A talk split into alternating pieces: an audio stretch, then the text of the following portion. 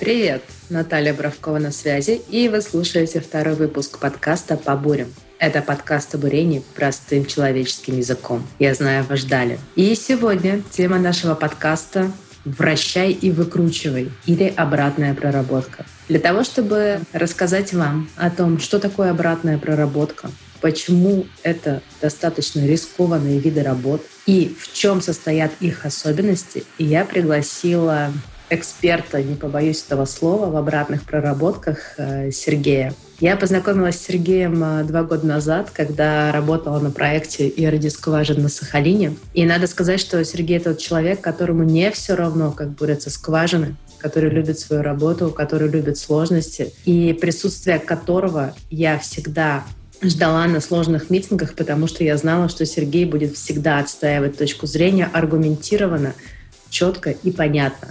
Поэтому, Сереж, привет, спасибо большое, что ты нашел время в день перед отпуском. Расскажи немножко о своем опыте.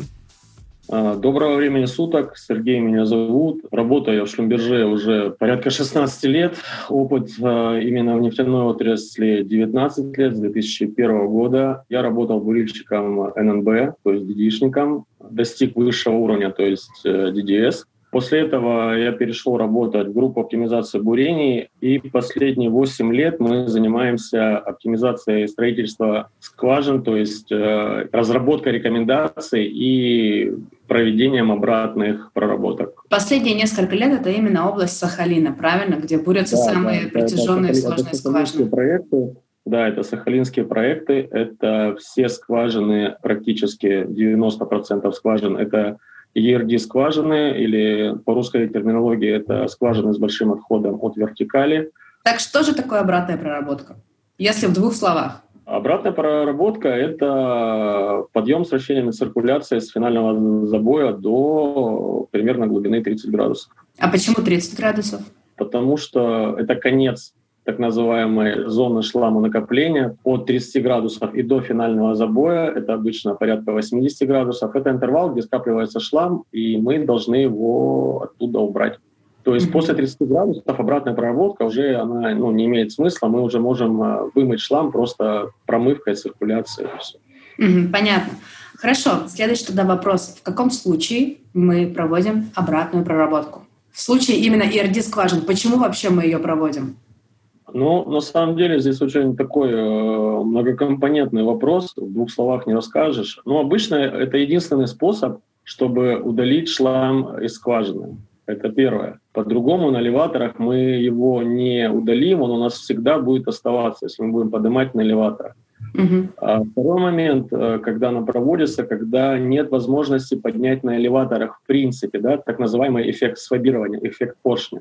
То есть нам обязательно нужна циркуляция, нам обязательно нужно... Ну а если есть уже циркуляция, то ну, ну, нужно и вращение. И третий случай, когда мы чистим ствол не просто от шлама, а чистим его максимально. Для чего? Если мы говорим о скважинах с большим отходом, да, то есть мы mm-hmm. говорим, к примеру, секция 311, у нас может быть протяженностью порядка там 3-4 километров. Это только одна секция. И эта секция находится в угле 80 э, градусов вся нужно понимать, что если мы будем туда спускать колонну, особенно по полковым методам, а, частично заполненную, нам нужно максимально очистить ствол от шлама, потому что любое скопление шлама вызовет у нас посадки, и мы не сможем спустить колонну. То же самое обратная проработка проводится, когда мы спускаем фильтра уже непосредственно в, как сказать, ну вот в 215. Активную часть? Угу. Ну, 215,9, когда секцию будем, туда же хвостовики, спускаем, и фильтра обычно уже на добычу. Вот для этого тоже, и, а их нельзя вращать во время посадок. То есть, получается, обратная проработка – это единственный способ того, чтобы максимально почистить ствол от шлама? В некоторых случаях, да. То есть все случаи нужно рассматривать конкретно, индивидуально для каждой скважины, но в большинстве случаев при бурении скважин с большим отходом, да, это единственный способ. А почему это единственный способ? Что в ней такого особенного в обратной проработке, что она настолько хороша в плане очистки ствола? Существует просто два метода а, очистки ствола скважины, именно ERD скважин, скважин больших отходов. Это обратная проработка и на Северном море это применяется промывка ствола скважины на забое, но она проводится очень долгое время. То есть она проводится в течение там, 5-6 дней. Да ладно? Чего, да, да. после чего возможно поднять на элеваторах при условии того, что у вас не будет эффекта сфобирования. Но так как мы борем на нашей вертикали, у нас эффект сфобирования возникает практически всегда. И иногда мы, даже если мы видим, что у нас нет шлама, мы просто идем даже уже в колонне с подкачкой для того, чтобы mm-hmm. избежать этого эффекта. А, ну то есть, в принципе, если там неделю стоять и мыться на забое, то эффект будет сравним да, с обратной проработкой. Да, есть, есть как бы там несколько волн шлама, которые должны быть. На самом деле ни разу я не работал по этой технологии, не могу сказать, как это, что это, но это существует. Если сравнить вот мыться 7 дней с вращением, да, либо вместо этого идти с обратной проработкой. Почему большинство людей у нас выбирают все-таки подъем с обратной проработкой, несмотря на то, что это вроде как рискованные работы? Ну, Или, может быть, я ошибаюсь, что они рискованные? Нет, это очень рискованные работы, но они безопасны при условии соблюдения всего комплекса мер, который еще закладывается на стадии планирования, который в себя включает э, компоновку, виды калибраторов, э, размеры там межлопастного пространства и т.д. и т.п. Там очень много нюансов. Ну, наверное, потому что все-таки промывка на забое, она как бы теоретически может сработать, а может mm-hmm. и не сработать. То есть если мы будем всем не мыться, ну, возможно, это даст результат. Где-то это дает результат, где-то не дает. Поэтому как бы никто экспериментировать не будет. Да, если 7 дней мы говорим о платформе и о стоимости одного дня платформы, да, да, да. Это, да ну, то есть это суммы многомиллионные уже, так скажем. Угу. Даже один день. А 7, ну, и будет эффект, не будет, никто, никто не даст э, гарантии. сказать, будет эффект, да. Обратная проработка гарантированно дает эффект. То есть ты видишь шлам, который выходит, ты его измеряешь. У тебя есть расчетный объем скважины, у тебя есть расчетный объем шлама, который выходит. То есть ты сопоставляешь. Ты говоришь, ну да, мы вот почистили там порядка 90, 95% мы вычислили шлам. Примерно. Угу. То есть это вещи, которые доказуемы объективно. А, все, я поняла. А в чем же тогда основные риски обратной проработки? Ну, на самом деле их очень много. Обратная проработка в бурении считается самой опасной операцией, потому что при обратной проработке нужно понимать, что вы создаете максимальные нагрузки на буровое оборудование. При обратной проработке вы создаете максимальные нагрузки на забойное оборудование. У вас крайне высок риск выхода из строя именно забойного оборудования по причине превышения уровня шоков и вибраций.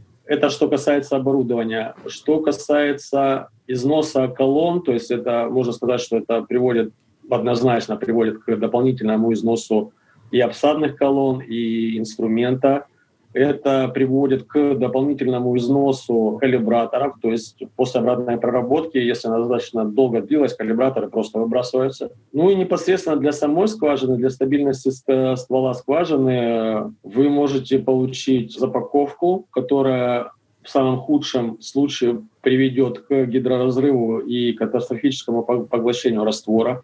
То есть у вас не будет ни раствора, невозможности поднять инструмент, потому что он будет запакован. Это прихват, это отстрел. И, естественно, самая большая опасность — это прихваты во время обратной проработки. То есть, получается, если мы тянем колонну, именно обычно прихватывает, то эта запаковка, это просто, считай, завалила шламом по причине того, что мы там быстро тянули или не соблюдали, ну, понятное дело, что не соблюдали параметры, но какие именно? Скорость подъема?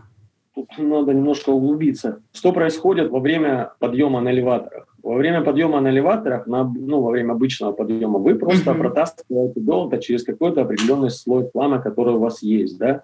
Если вы там видите, что у вас там какая-то затяжка пошла, спустились вниз, столкнулись, промылись, пошли дальше. К примеру, но это не относится к скважинам а, с большим отходом. Или, допустим, во время подъема на элеваторах у вас может быть какое-то сужение ствола, которое вы можете там потихонечку проработать несколько раз, все, поднялись. Но у вас шлам при этом остается скважине, вы его не поднимаете. Uh-huh. Uh-huh. То есть в зависимости от того, какую колонну вы будете спускать после этого, если у вас зазор между колонной и стенкой скважины будет достаточно маленьким, вы ее не спустите, вы зароетесь. Особенно нет возможности, когда нет возможности вращать колонну.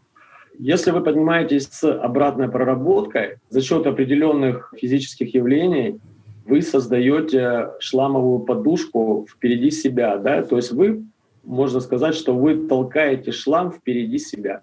Вы то есть мы его подхватываем за счет вращения, за счет раствора? Да, за счет, э, есть такое понятие сальтационное течение, когда ну, когда вы включаете циркуляцию вращения, у вас поднимается шлам, и он все равно оседает, ну, допустим, mm-hmm. там через 300 метров, но он все равно оседает, он не вымывается. А, ну это вот эти вот э, такие рябь на пляже. Какая часть, да, какая-то часть оседает. И вы вот с калибраторами, вы постоянно эту шламовую подушку впереди себя, вы двигаете вперед. Вымываете, вымываете, вымываете. И если ваша скорость достаточная, угу. для того, чтобы не догонять эту шламовую подушку, то вы в шоколаде. Вы, ну, вы нормально поднимете. Если ваша скорость слишком быстрая или какие-то параметры не соблюдаются, чтобы отталкивать шлам далеко, то рано или поздно вы эту шламовую подушку догоняете и, угу. и запаковка. Запаковки также могут быть, если вы будете через какие-то переслоения горных пород, да, что у вас есть какие-то твердые, мягкие пропласки, стабильные, нестабильные интервалы. И когда вы вот эту шламовую подушку начинаете проталкивать через диаметр скважины, который равен диаметру долота, происходят, опять же, тоже запаковки. То все эти вопросы, если вы а, определенно хотите поднимать с обратной проработкой, вам надо бурить правильно, помимо того, что вы поднимаете. Вам нужно прорабатывать интервалы, то есть есть определенные технологии, которые используются. Это все не так просто, это очень комплексный подход. Как раз о котором мы, наверное, чуть-чуть подробнее можем поговорить во второй части когда мы сегодня покроем базовые вопросы, да? Хорошо, скажи, вот у нас есть, например, э, скважины, да? Вот, мы пробурили одну и говорим, что вот с этими режимами и параметрами мы провели обратную проработку очень успешно. Означает ли это, что все то же самое мы можем выполнять, там, копи-пейст на другой скважине?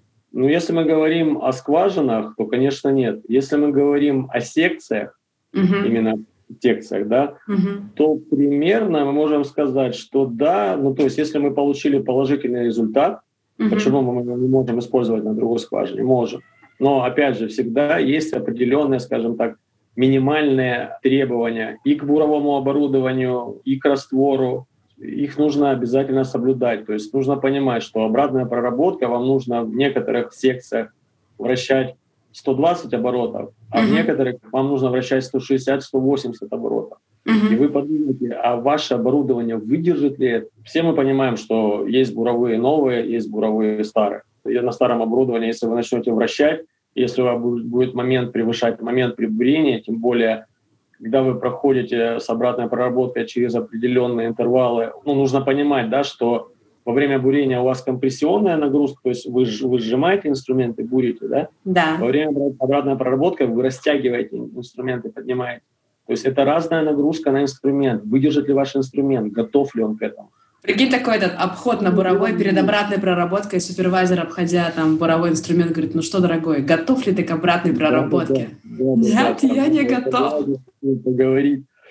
На самом деле минимальные требования есть. Если говорить про параметры, то это как минимум 120 оборотов вращения. Это минимум. При любом угле наклона, начиная там от 80 и заканчивая 30 градусов. А, да, 120 оборотов. Почему это волшебная цифра 120 оборотов? Да. И 120 оборотах запускается так называемый конвейер шлама. Да? То есть при 120 оборотах у нас шлам начинает по верхней стенке, если ну, по-простому, по верхней стенке скважины, как бы в небольшом туннеле, он начинает выноситься именно наверх. Он не откидывается, а он уже выносится непосредственно на поверхность.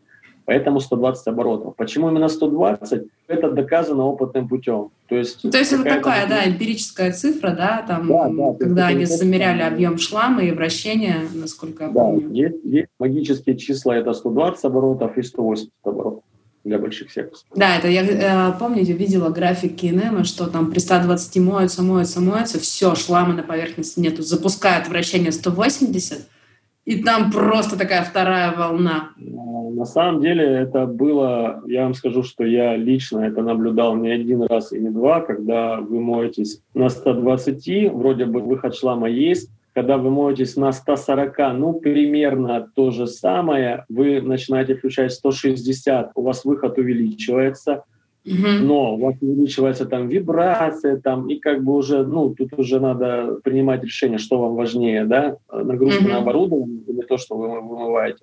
Но когда вы запускаете 180 оборотов, да, там эффект виден явно сразу. Слушай, ну тогда вот еще вопрос, мне даже сейчас стало интересно. Если вот а, ты был свидетелем скважин, которые мыли при 180 оборотах во время обратной проработки, ну, прорабатывали 180 оборотов, и 120, коэффициенты трения при спуске колонн сильно отличались? Я не скажу, что не отличались, там как-то глобально. Вопрос же в оптимизации срока строительства скважины. Да? Mm-hmm. То есть вы можете вращать 120 оборотов, но поднимать при этом со скоростью примерно 100 метров в час, 150 mm-hmm. метров. И вы можете вращать 180 оборотов и поднимать со скоростью 250-300 метров в час. А, вот оно в чем. Все, я говорим, поняла. Когда мы а. говорим о протяженности ствола в 3-4 километра, то есть вы выигрываете сутки минимум. То есть чем выше обороты, тем быстрее скорость подъема обратной проработки. Ну, примерная зависимость. Да, да, теоретически да, да. Но опять же, нужно все смотреть непосредственно. Есть такое понятие, что говорит скважина. Да? То есть надо слушать скважину, смотреть по параметрам. Можно ли делать обратную проработку, когда в компоновке не роторно управляемая система, а мотор? Конечно. Окей, а вообще какие, если говорить тоже про минимальные требования к компоновке, которая потом сможет сделать обратную проработку? Но если мы будем рассматривать э, роторную и моторную компоновки, с роторной компоновкой обратную проработку сделать сложнее. Почему? Даже так? Да, потому что роторная компоновка, ну, можно там теоретически сказать, что при условии стабильности ствола угу. она вам дает номинал. То есть вы как вы будете 215,9, у вас ствол есть 215,9. Угу. Когда вы будете мотором с углом перекоса, когда вы вращаете ротором, а, вы разбиваете немножко стенки скважины. То есть у вас ствол больше. 215,9, он у вас будет там, 200, 216,5, 217. То есть у вас, у вас увеличивается затруб, ширина затруба увеличивается. И, соответственно, вам шлама можно там оставлять больше. Вам не обязательно его здесь поднимать. Вам просто ну, достаточно необходимое количество вымыть и спускать колонку. Все, все, все я поняла. Угу с роторной компанией вы можете дать 120-180 оборотов, с мотором вы столько не дадите. То есть есть, есть технические требования на мотор, э, согласно которым выбирается в зависимости от мотора и угла перекоса максимальное число оборотов на обратной проработке, потому что, еще раз повторюсь, это максимально опасная нагрузки для оборудования. То есть у вас может просто мотор э, открутиться в определенных частях. Ну, то есть, да, он, считай, просто болтается на этом конце уже там чуть больше оборотов. И когда мы бурим, там дается нагрузка. Там большие нагрузки на угол перекоса, угу. на верхний переводник, да. Все понятно. Хорошо, если теперь давай волшебное слово резюмируя, отвечай сейчас да или нет. Обратная проработка — это хорошо? Это необходимо. Хорошо. Обратная проработка — это рискованная виды работ? Да. Хорошо, а теперь последний вопрос. По твоему опыту, каков процент успешности проведения обратных проработок? Хороший вопрос. Колись. Если мы соблюдаем все требования на стадии планирования, на стадии бурения и на стадии обратной проработки, то можно сказать, что процент успешности порядка 98%, потому что ну, есть поговорка на английском, но на русском, как бы сказать, случайности случаются. Бывает что-то, что ты не можешь предположить. Подожди, да, а на английском это как? Shit happens, это да? Вот это, да, да, да, да? То есть бывают моменты, которые ты не ожидал, и они непрогнозируемы. Ну, просто вот случилось что-то. Вот. При условии, что у вас все хорошо, что вы не ломались, что вы не, там, не стояли там 5 часов где-нибудь не ремонтировались в твердом пропласке, а потом попытались подняться и, соответственно, никуда вы уже не поднялись, mm-hmm. то да, 98-100% я, я могу смело сказать. Но это при условии соблюдения всех требований. Еще раз повторюсь, именно бурение скважин с большим отходом – это не бурение вертикальных стволов, это не бурение горизонтальных стволов, mm-hmm. это вообще другое. То есть это настолько комплексный подход должен быть, настолько учитываться все мелочи, которые вплоть до того, если там у вас твердосплавные наплавки на калибраторах или нет, какой у вас угол лопастей, какое там а, межлопастное расстояние. Это вот как минимум. То есть очень много моментов должно учитываться. Те же самые очень сильно жесткие требования к раствору, да, то есть по реологии, какой он должен быть, по плотности, по статическому напряжению сдвига, как быстро он разбивается, как быстро он разжижается. То есть это крайне комплексный подход. Но это уже, да, я чувствую, назрел уже отдельный даже, наверное, сезон подкастов, посвященных РД-скважинам. Вот. Ну, Тут да, сегодня да. невозможно объять необъятное, вот, но я думаю, что цель того, что такое обратная проработка, мы, конечно, мы этой цели достигли. Огромное спасибо тем, кто дослушал этот выпуск до конца. По традиции, можно уже сказать, ведь это целый второй выпуск. Я выложу небольшую нарезку нашего видео-разговора с Сергеем у себя в профиле Инстаграма. Собака, спик, нижнее подчеркивание, нефтегаз, с как доллар – Поэтому проходите, подписывайтесь и смотрите, как это все выглядело вживую.